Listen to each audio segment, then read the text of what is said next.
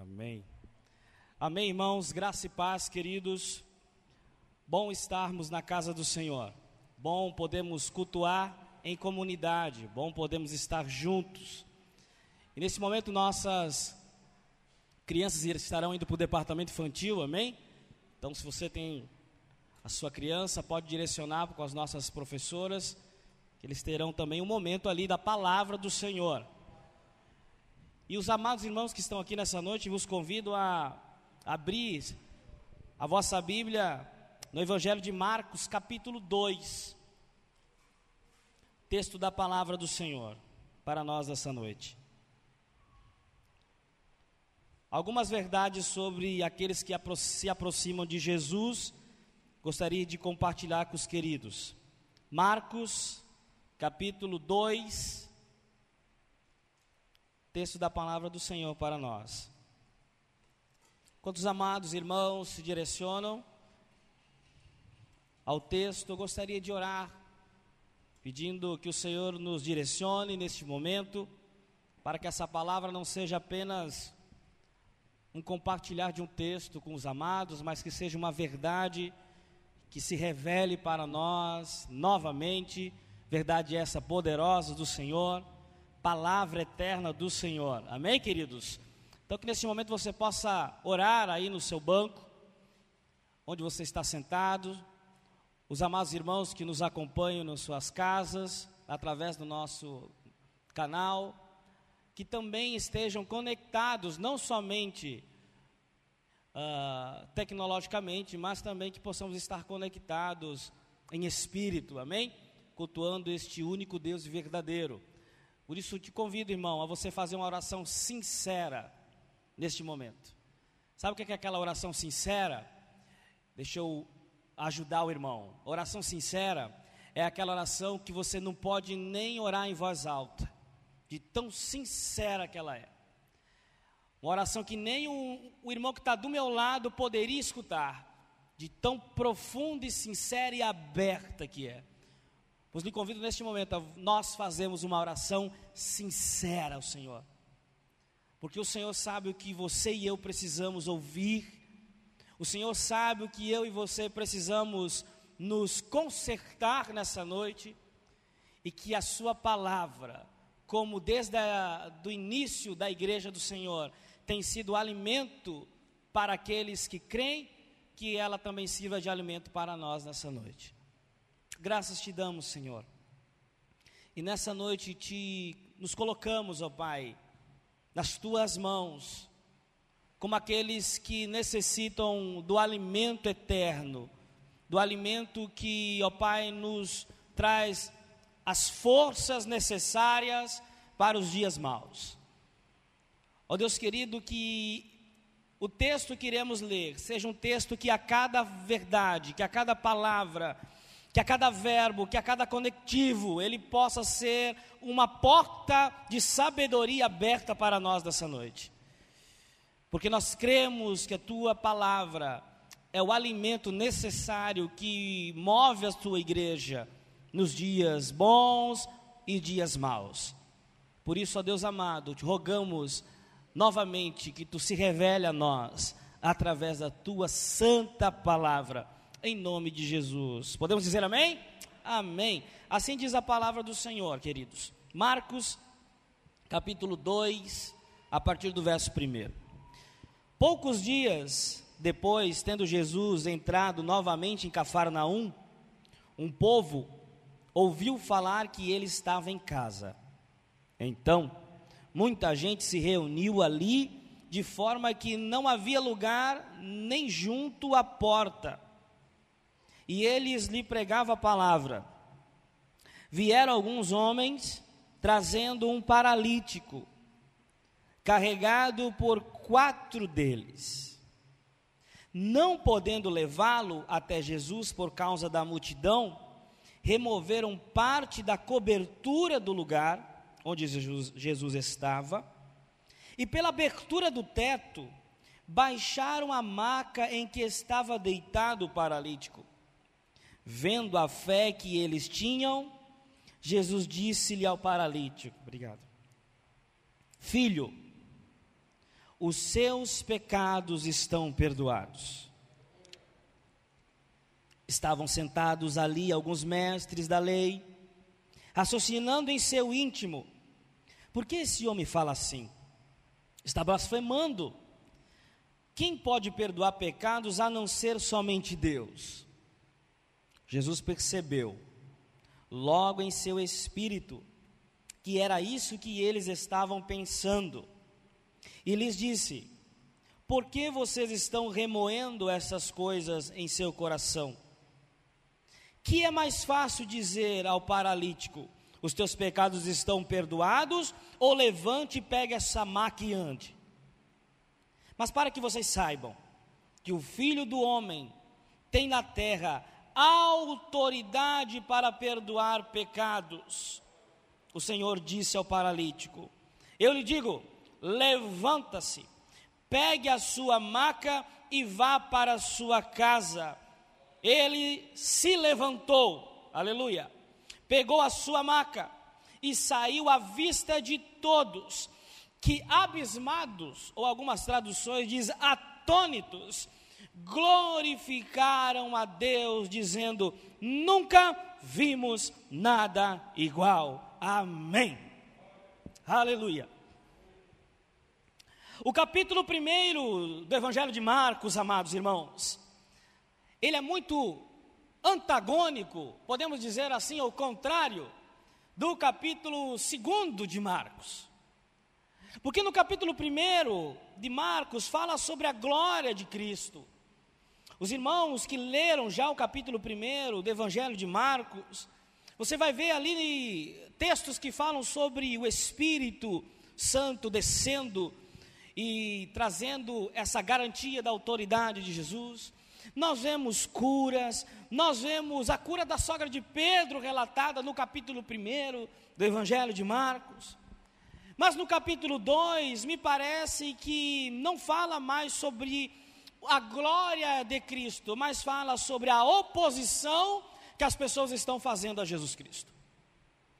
Que agora não se veste mais na pele, quem sabe, diabólica de Satanás, mas agora se veste na pele humana, mas que também de maneira diabólica vem a se opor à pessoa de Jesus Cristo, no capítulo 2.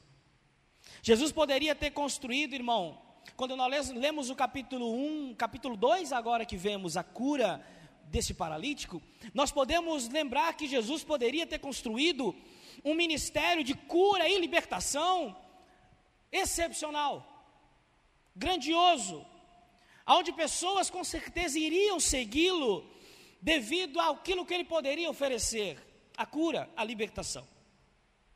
Por que, pastor, poderia Jesus ter feito isso? Porque a carência da época era enorme. Mas o livro de Marcos deixa claro que ele não veio apenas para curar e libertar, mas a sua missão primeira era ensinar o reino de Deus. Nós temos uma multidão do capítulo 1 e nós temos uma multidão no capítulo 2.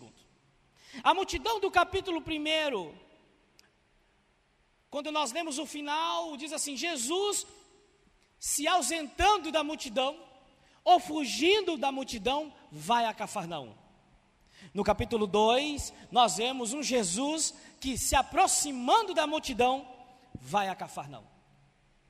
E agora nós, pelo menos, temos duas possibilidades de compreensão aqui: de um Jesus que ora foge da multidão e um Jesus que a se aproxima da multidão.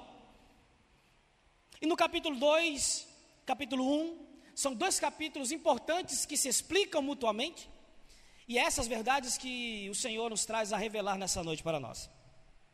No capítulo 1, nós temos uma multidão que estava seguindo Jesus para ser curada. No capítulo 2, nós temos uma multidão que segue a Jesus para ser ensinada. E a esses Jesus se aproxima. E nós temos no texto que nós lemos algo que os professores de cálculo os colegas de profissão da área da matemática, da física, da química, têm uma expressão chamada visão espacial. Que a a visão da largura, altura, profundidade. Você, quando foi fazer o Enem, que teve que calcular um metro cúbico de uma caixa d'água, quem é que nunca resolveu uma prova que tinha uma caixa d'água para ser resolvida? Quem é que nunca teve que transformar litros em metros cúbicos? Tudo isso nós vemos com os colegas professores, que são amados pelos seus alunos. Nós temos a visão espacial, uma visão, podemos dizer que a visão de um drone, que tem essa visão ampla de largura, altura e profundidade. Jesus naquela casa, Jesus ele teve esta visão espacial. Do teto havia uma informação vindo, do chão existia uma multidão que também lhe traria uma informação, só que Jesus ele tem uma visão que eu e você não temos, que é a visão do interior, a visão da alma, que também Jesus naquele momento trouxe um diagnóstico. Quando Jesus olhou para cima, ele viu a fé e o esforço de uma multidão de amigos. Ou podemos mais especificamente falar aqui, a fé e o esforço de quatro amigos. E aí nós podemos até trazer uma aplicação. Como é importante, irmãos, nós estamos rodeados de amigos que tenham a fé em Cristo Jesus. Como é bom nós estarmos perto de amigos que a sua fé é tão grande que nos movem das nossas paralisias espirituais, que nos ajudam nas nossas fraquezas, que se esforçam para nos levar até Jesus, para que possamos ser curados.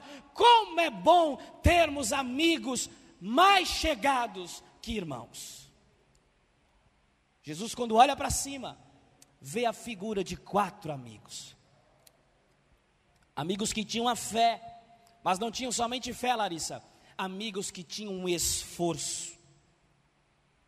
Quando Jesus olha para baixo, Jesus não vê mais a figura dos amigos, agora que Jesus, quem está ali embaixo? Um paralítico que precisa ser curado. Jesus, ele não para a sua visão. Jesus, o texto que lemos aqui, Jesus ele continua observando o cenário daquela casa.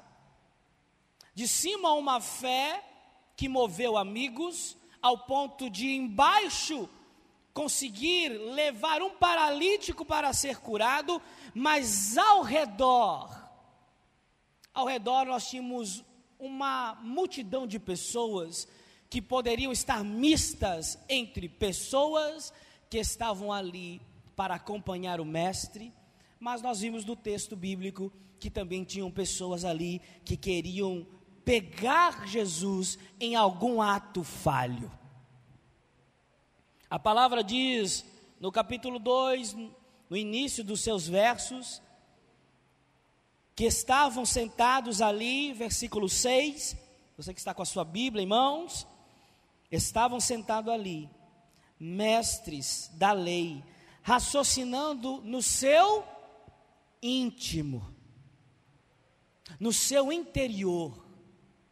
Aqueles homens, eles não, eles não professavam com palavras em alta voz, negando a autoridade de Jesus ali, mas no seu íntimo, na sua mente no seu coração, eles negavam a Jesus.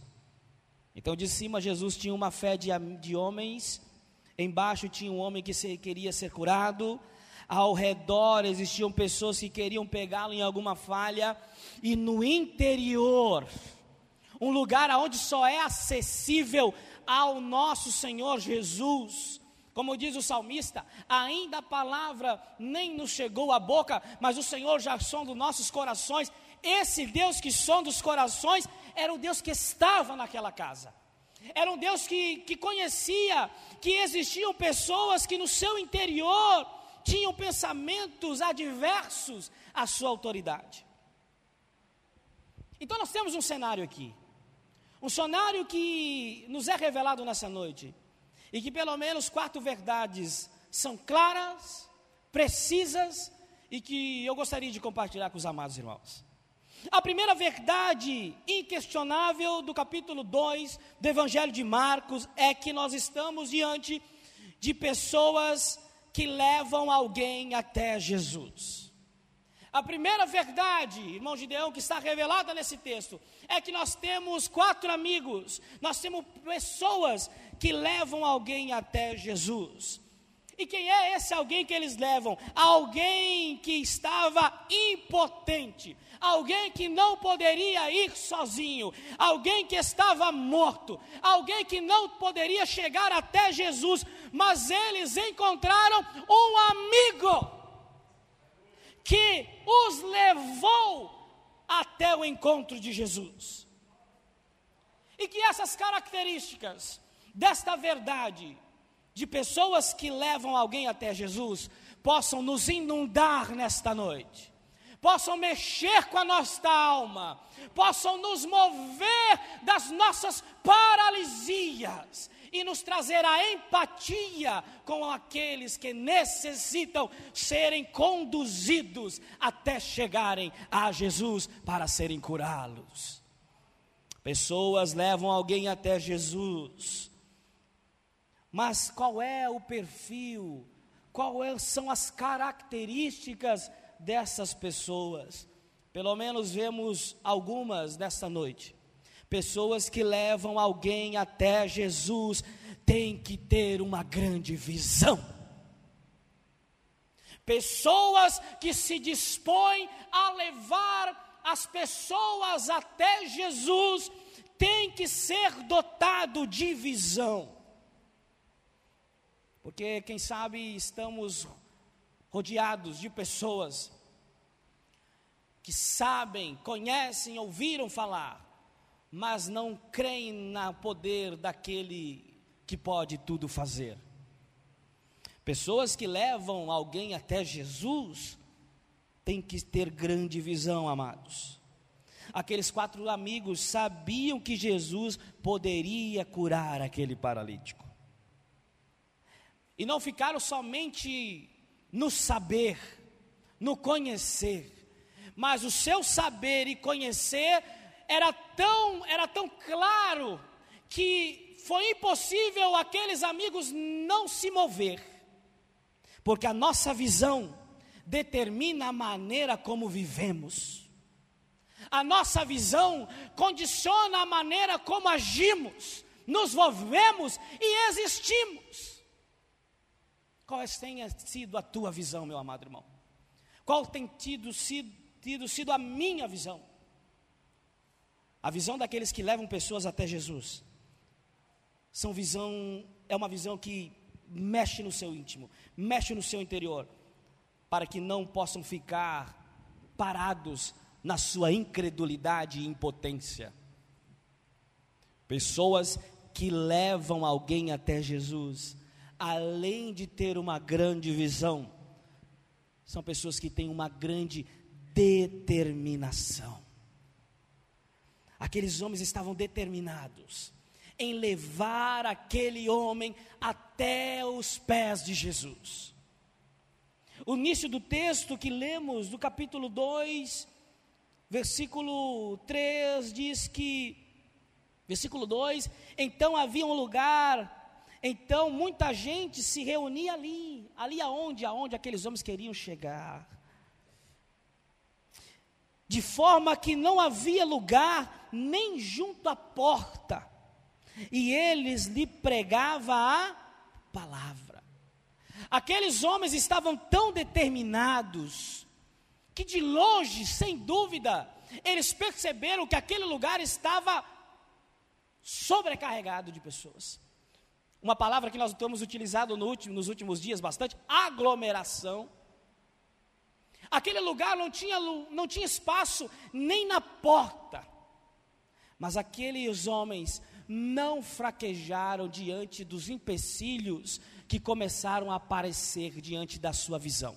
Qual era a visão deles? Levar alguém até Jesus. Quando nós temos essa visão, que todos os dias nós temos uma missão de levar alguém até Jesus, não são os empecilhos que vão nos impedir de chegarmos aonde é necessário chegar. Grande visão, grande determinação. Aqueles homens viram e carregaram aquele homem, aquele homem não podia nem se levantar, aquele homem estava totalmente paralisado de uma maneira tal que eles tiveram que levá-lo do jeito que ele estava. Do jeito que ele se encontrava. Porque eles criam que algo poderia acontecer, mesmo diante daquele homem, da maneira como ele se encontrava paralisado, morto fisicamente, onde não conseguia nem se levantar ou, que, ou quiçá ser carregado, mas na própria maca onde ele estava, aqueles homens levantaram.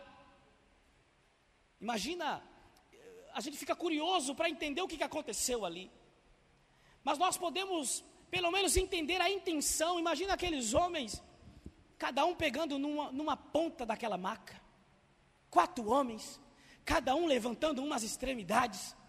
Quem sabe contaram lá, um, dois, três, levantaram. E quem sabe as pessoas disseram: para onde é que vocês vão?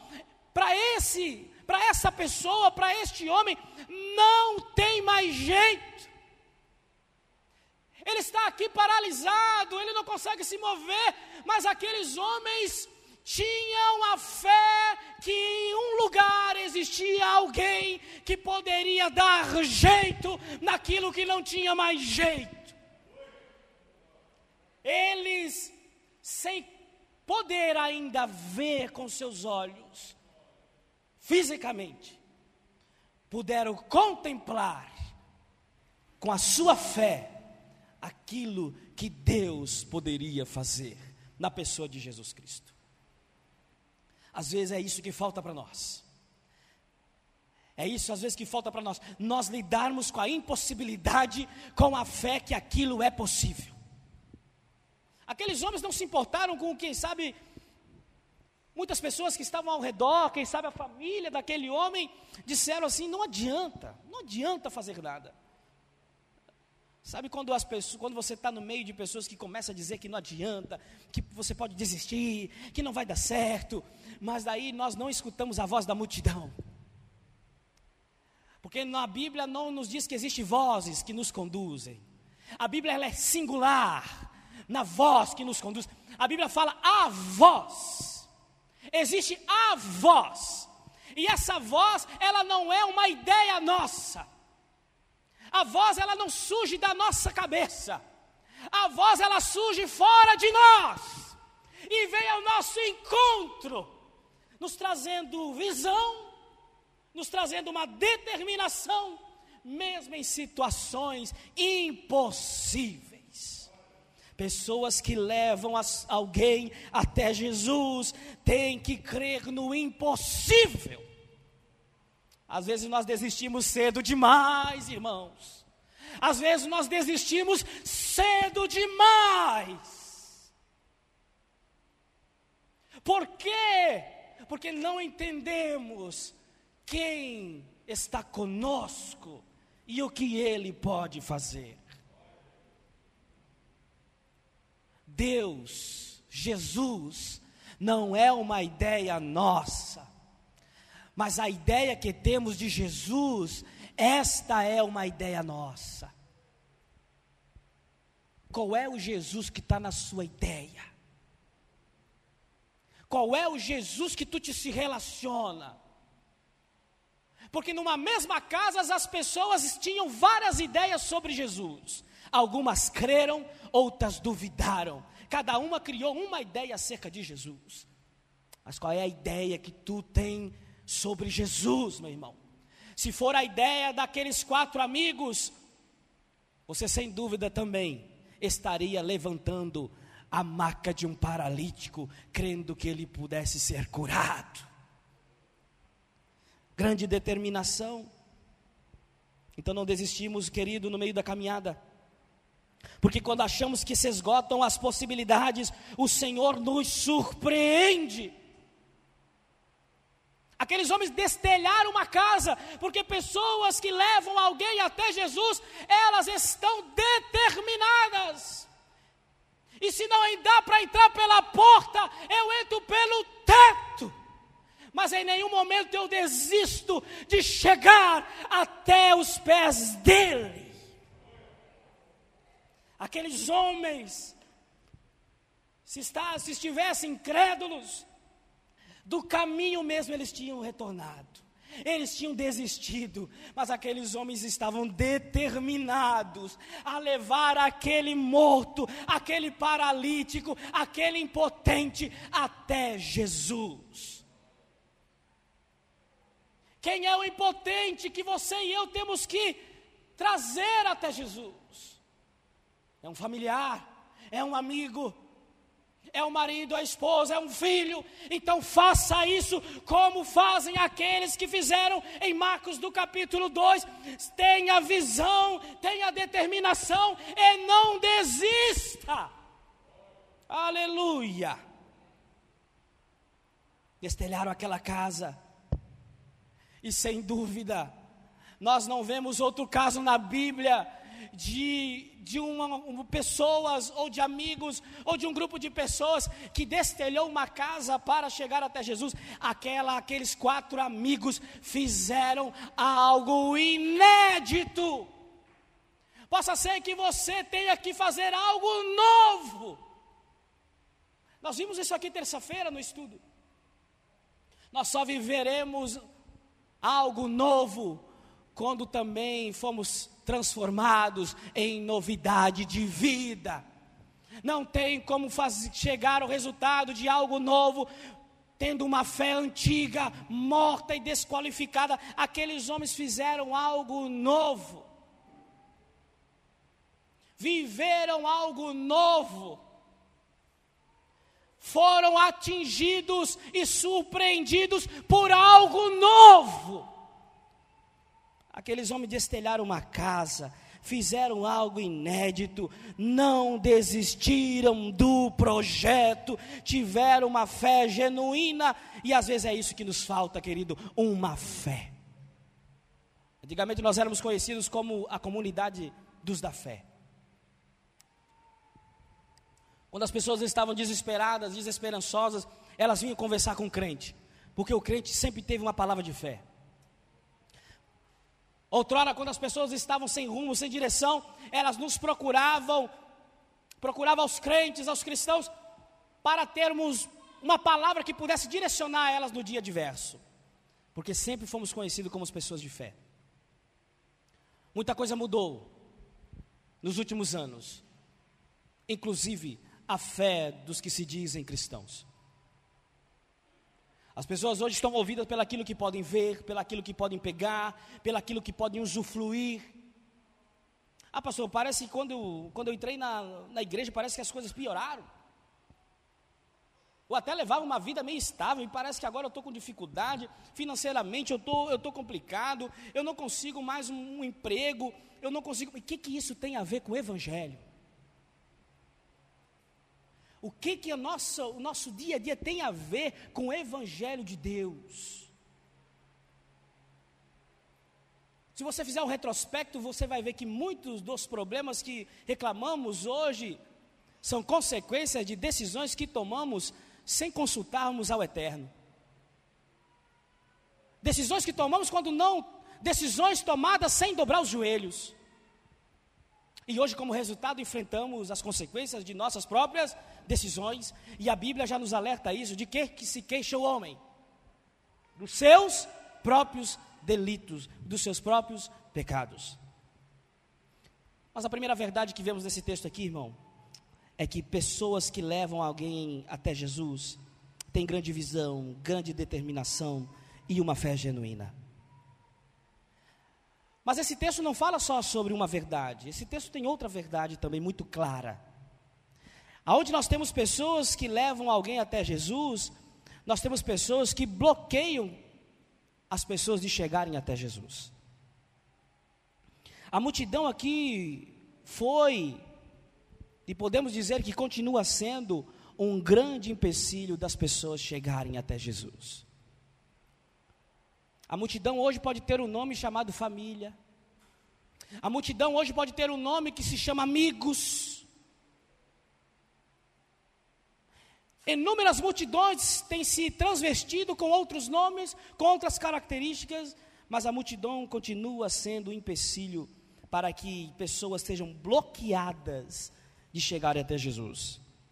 No cenário do capítulo 2 do Evangelho de Marcos, nós temos os escribas, os fiscais da religião, porque muitas vezes as pessoas estão no lugar aonde Jesus está, estão no lugar aonde Jesus está falando, ensinando, pregando, mas continuam com seus ouvidos fechados, o coração endurecido e a mente cauterizada para a verdade eterna. Pode ser que pessoas que estão neste culto, possa ser que pessoas que estão nos ouvindo saiam do mesmo jeito que entraram por essas portas nessa noite. Para que isso não aconteça, irmão, abra sua mente, o seu coração e reconheça o que está acontecendo ao seu redor. Aqueles homens, aqueles escribas, a própria religião foi um grande empecilho. Por que, queridos? Porque hoje o entendimento ele tem se modificado, principalmente quando nós falamos sobre pecado. Aqueles homens, eles tinham um pensamento. Qual era o pensamento deles? A teologia desses escribas, desses teólogos, desses homens da lei, era o seguinte: se você estava enfermo, doente, era fruto de algum pecado. E para que você fosse curado, primeiro você teria que ser perdoado os seus pecados e depois curado. O entendimento era esse. Porque sem perdão não teria a própria cura. Olha que interessante, irmãos, que estes homens eles eles tentam estar ali para colocar Jesus contra a parede, mas o Jesus ele acaba utilizando a própria teologia deles para comprovar a sua autoridade. A primeira coisa que Jesus fala no Evangelho de Marcos, capítulo 2, quando ele de, fica de frente ao paralítico, e diz assim, versículo 4 do Evangelho de Marcos, capítulo 2. Não podendo levá-lo até Jesus por causa da multidão, removeram parte da cobertura do lugar onde Jesus estava e pela abertura do teto baixaram a maca em que ele estava deitado paralítico. Vendo a fé, versículo 5, vendo a fé que eles tinham, Jesus disse ao paralítico: Filho, o que, que diz aí? Perdoado estão os teus pecados. Mas aqueles homens, eles não aceitaram aquele fato. Lembra quando o fato não corresponde à nossa ideia? O que, que a gente faz? A gente abandona o fato e continua com a nossa ideia. Foi isso que eles fizeram.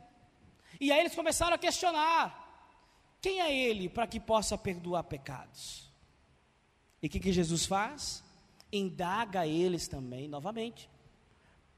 O que, que é mais impossível perdoar pecados ou curar um paralítico. Se for este o caso, Jesus ora para o paralítico: levanta e anda. E aquele homem levantou, pegou a sua maca e andou. Jesus ele comprova sua autoridade diante daquelas pessoas que estavam bloqueando para, aquele, para, aquele, para que aquele homem pudesse chegar até os pés de Jesus. É assim que Jesus faz, querido. É assim que Jesus fez conosco. É assim que Jesus fez com aquele paralítico. Pessoas, nesse texto nós vimos pessoas que levaram alguém até Jesus. Nesse texto nós temos visto outra verdade que existe pessoas que às vezes bloqueiam das pessoas chegarem até Jesus. Mas esse texto também nos diz uma terceira verdade, que é a verdade do resultado das pessoas que são levadas até Jesus. O que acontece com elas? No versículo 12 do capítulo 2 de Marcos, a palavra de Deus diz assim: E se levantou e pegou a maca e saiu à vista de todos, e que atônitos glorificaram a Deus, dizendo: Nunca vimos nada igual. Sabe o que acontece com pessoas que são levadas a Jesus? Eles entram cativos e saem livres. Eles entram enfermos e saem curados. Eles entram paralisados e saem livres, andando, porque perdoado foram mediante a cruz de Cristo. Aquele homem veio carregado por quatro amigos, mas o versículo 2 diz que ele se levantou e não mais carregado, agora carregou aquela maca e saiu à vista de todos. Aquele homem foi cativo e voltou livre. Aquele homem veio carregado, mas voltou carregando.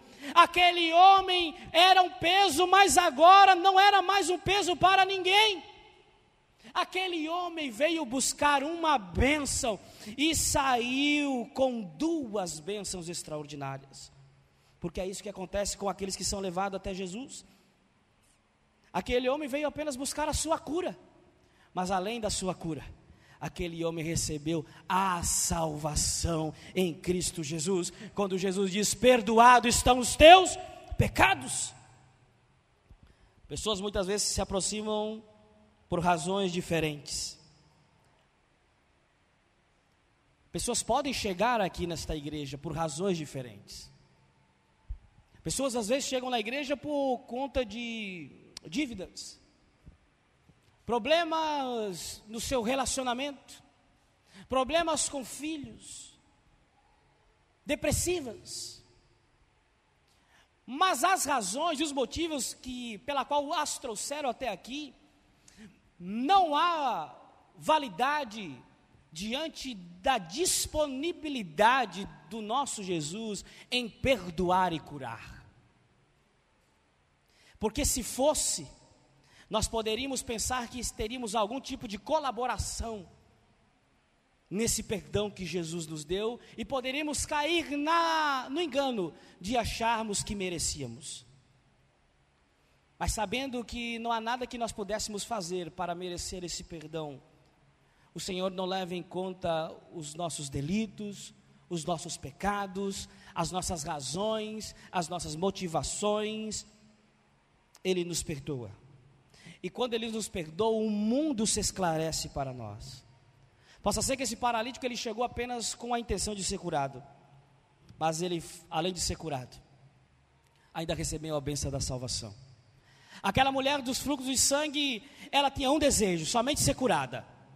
Mas quando ela tocou em Jesus, ela achou que já estava, já tinha feito algo, um melhor, a melhor atitude da vida dela foi ser to, tocar em Jesus.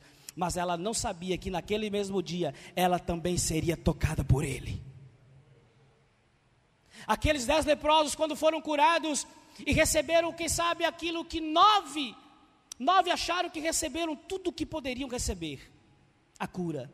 Mas teve um que entendeu que a cura não foi o, o mais extraordinário que aconteceu naquele dia. E ele foi conhecer aquele que o havia curado. O Senhor Jesus, quando nós temos esse relacionamento com Ele, um novo mundo, um novo caminho se inaugura para nós. Com Jesus, percebemos aquilo que outrora estava obscuro diante da nossa incredulidade. Encerro dizendo, irmão, dessa noite, que além de dessas verdades que podemos aprender no Evangelho de Marcos, existe pelo menos uma última que considero a razão de todas as demais se existe pessoas que levam alguém até Jesus, se existe pessoas que bloqueiam as pessoas de chegar até Jesus, se existe pessoas que são levadas até Jesus e algo extraordinário acontece, acontece porque a intervenção de Jesus ela age daqueles que são levados até Ele. Jesus, antes de curar a enfermidade desse paralítico, ele curou a sua alma. A primeira frase que Jesus fala para aquele, o primeiro diálogo que Jesus tem com aquele paralítico não é seja curado. O primeiro diálogo que Jesus fala com aquele homem estava no versículo 4. Quando aquela multidão removeram parte da cobertura, e no versículo 5, Jesus, vendo a fé que eles tinham, Jesus disse ao paralítico: Filho. Jesus, a primeira frase, a primeira palavra que Jesus diz para aquele homem é: Filho.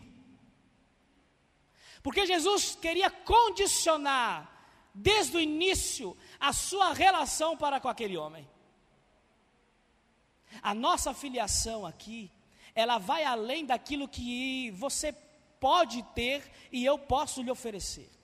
A maior dádiva que você pode ter aqui nesse dia, que qual seus amigos desceram até aqui a mim, é ser chamado filho de meu pai. A primeira coisa que Jesus fala para aquele homem é filho. E nós sabemos o cenário do que era a vida de um paralítico naquela, naquele tempo. Boa parte dos paralíticos, eles eram, viviam da mendigância, viviam de favores, eram excluídos da sociedade, estavam nas calçadas, jogados e esquecidos. Mas quando ele, aquele homem esquecido, que viveu inúmeras situações de abandono, chega até Jesus, a primeira palavra, a recepção que ele tem do Cristo é ser chamado de filho. Aleluia. Como é bom nós sabermos que nós somos filhos de Deus, amados e cuidados e sarados por Ele, mediante a Sua graça e a Sua misericórdia. Sabe por quê, querido? Porque o Senhor, Ele nos cura por completo. Ele nos cura das nossas complexidades. Ele nos curou das nossas inferioridades. Ele nos curou do nosso negacionismo. Ele nos curou da nossa incredulidade, Ele nos curou de tantas outras situações pela qual nós chegamos até Ele abandonados, esquecidos, à margem da sociedade, sem nenhuma perspectiva de vida, achando que nós não teríamos condições de nos reinventar, achando que nós não teríamos condições de recomeçar, mas Ele nos curou da nossa própria voz que existia na nossa mente, que nos colocava num poço escuro aonde nós não conseguimos enxergar a luz. Mas essa luz tem um nome. Essa luz é Jesus, que chegou até nós no dia certo, curou a nossa alma. Jesus não apenas cura a alma daquele, daquele paralítico, Jesus cura o seu próprio, a sua própria mente.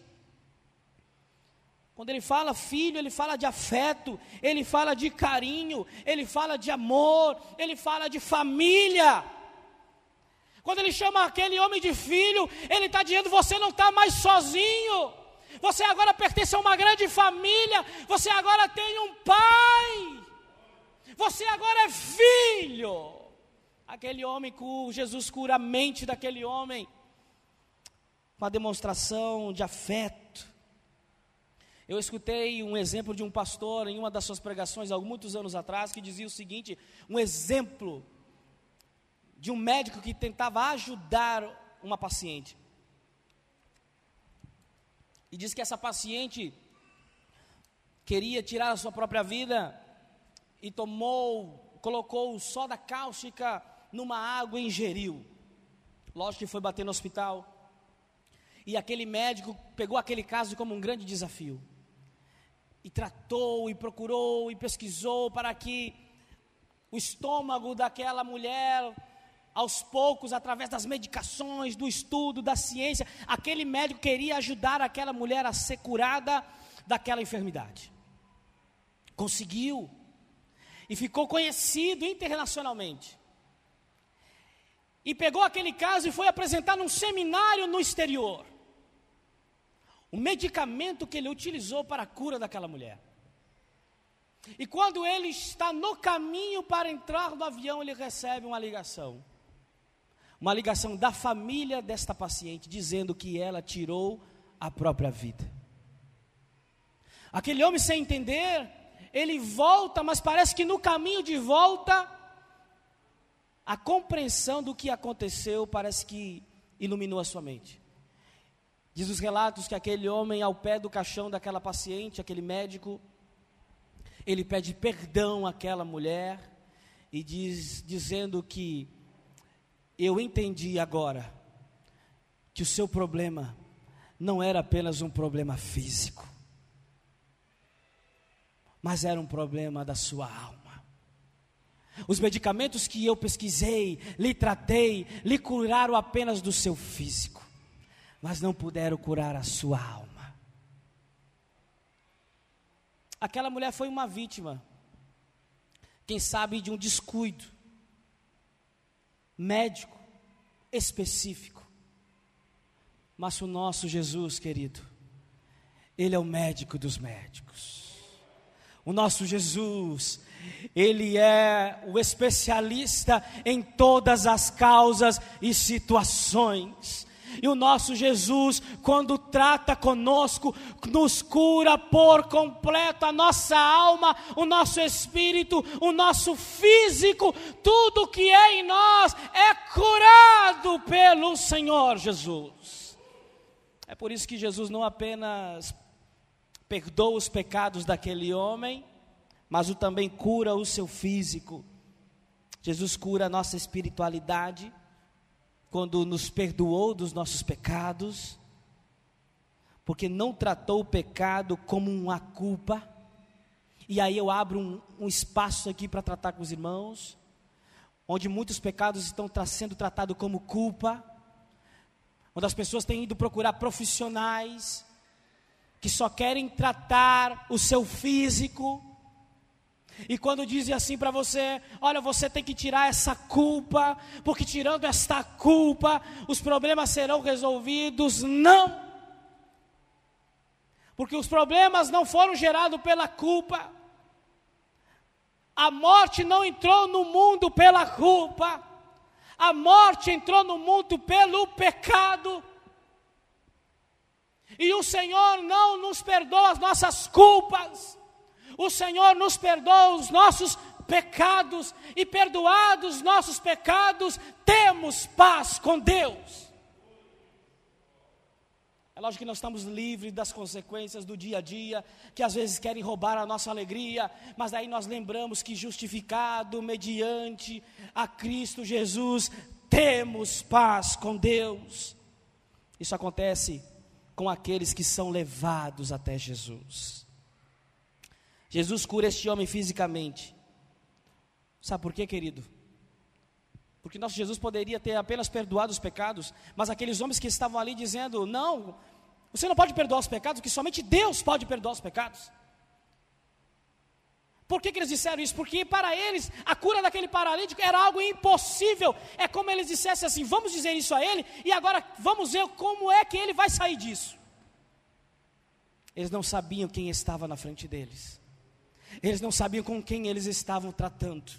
Eles estavam tratando diante daquele que não existe impossíveis para ele. E com a mesma calma que Jesus diz: Perdoados estão os teus pecados, Jesus olha para aquele paralítico e diz: Levanta, pegue a sua maca e vá para a sua casa e tenha paz com Deus. São essas verdades que podemos viver nesta noite. E convido você a ficar de pé, querido, amado irmão. E se você chegou até aqui, atacado de uma paralisia, seja ela física, espiritual, íntima, profunda, paralisado, sem saber o que fazer, precisando ser curado, eu quero lhe dizer que aquele mesmo Jesus que estava naquela casa, é o mesmo Jesus que está aqui conosco, amém? É o mesmo Jesus que pode curar, É o mesmo Jesus que pode não somente nos curar fisicamente, se Ele quiser, sim, mas Ele pode curar onde nenhum homem pode curar a nossa alma, a nossa mente, o nosso espírito, porque perdoado fomos mediante a Cristo Jesus. Eu gostaria de orar por você, aonde você estiver. Que essa oração possa ser uma oração profunda em Cristo Jesus. Aonde nós abrimos a nossa alma Jesus, Jesus, assim como aquele paralítico, eu também preciso ser curado.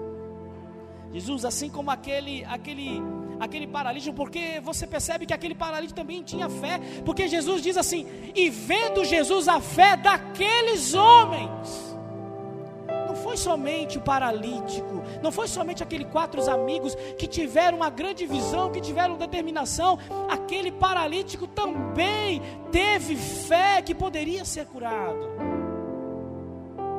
A fé, irmão, ela continua sendo e sempre será a chave que nos move nessa caminhada, é a fé, irmãos. A fé em Cristo Jesus. Mas Jesus aqui é claro. Jesus não curou aquele paralítico porque aquele paralítico merecia ser curado.